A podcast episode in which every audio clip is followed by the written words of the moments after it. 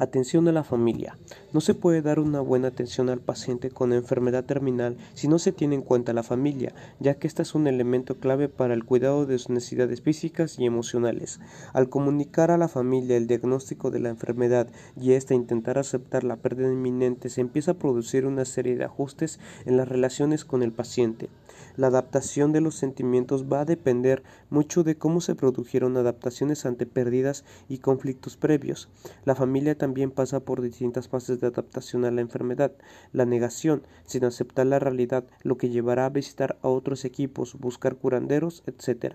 El enfado, reacciona contra el enfermo o contra los profesionales. El pacto, esta se realiza un pacto para curar a nuestro paciente prometiendo ciertas cosas de la depresión ante la próxima muerte y por último la aceptación.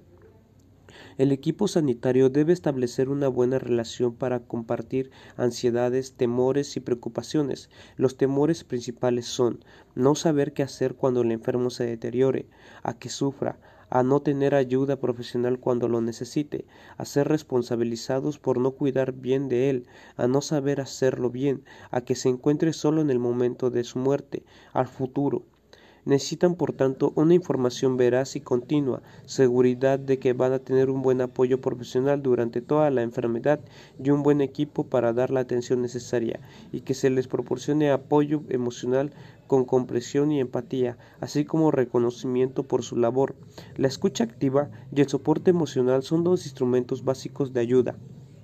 Un buen soporte a la familia debe atender los siguientes aspectos, satisfacer sus necesidades de información, mejorar su comunicación, ofrecer seguridad, facilitar su participación en el cuidado, enseñarles a atender a su familiar, darles apoyo emocional, reducir sus temores, facilitar la toma de decisiones, apoyarles a cuidar de sí mismo, acompañarles en la agonía y el duelo. A medida que se acerca la muerte de la familia, debería tener la oportunidad de plantear preguntas, aclarar preocupaciones y recibir información de lo que va a pasar, hacerles entender que el coma es un proceso natural y que los pacientes, aunque no estén conscientes, perciben las muestras de cariño. Unos familiares querrán estar en el momento de la muerte, por otro lado, otros no lo querrán estar. En ambos casos hay que facilitarles para la toma de decisión. Últimos momentos. La agonía es el estado que precede a la muerte, es la fase más dura de todo el proceso de la enfermedad y, y cuando tanto el paciente como la familia requerirán mayor atención. Debemos tratar que suceda de la manera más tranquila y posible, con el menor sufrimiento. Los objetivos de esta fase son Respetar la voluntad del enfermo y sus intereses, mantener la calidad de vida por medio del control de síntomas y de soporte afectivo, utilizar las medicaciones necesarias para aliviar el sufrimiento del moribundo, incluso con riesgo de, de abreviar sus días, sin pretender la muerte, asumir la muerte como una realidad inevitable, proporcionar la despedida, implicar a la familia en el cuidado, compañía y expresión de sentimientos, ofrecer soporte y disponibilidad, se debe evitar los cambios posturales y procurar la mayor comodidad en la cama o, en, proporcionar el confort preciso como higiene, posición de las almohadas, refrescarle y en dados casos humedecer la boca. Se suspenderán los fármacos no imprescindibles. Conviene no prescindir de los opioides si los estamos tomando.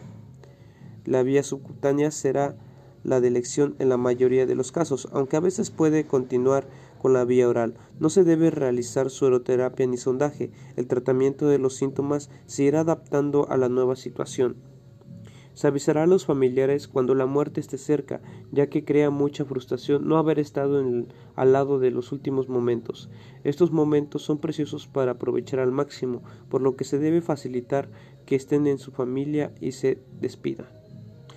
Se explicará también que en los últimos momentos el paciente puede no tener ninguna comunicación con los que lo rodean y que no es debido a falta de cariño, sino por parte del proceso. Hay que recordarles que el tacto y el oído están presentes hasta el final y animarles al contacto físico y la expresión de sentimientos. Posteriormente, tras la muerte, Reunirse con la familia, explicándoles la situación, reforzando lo bien que le han cuidado, indicándoles los tratamientos burocráticos y manifestarle pesar y ofrecer ayuda posterior.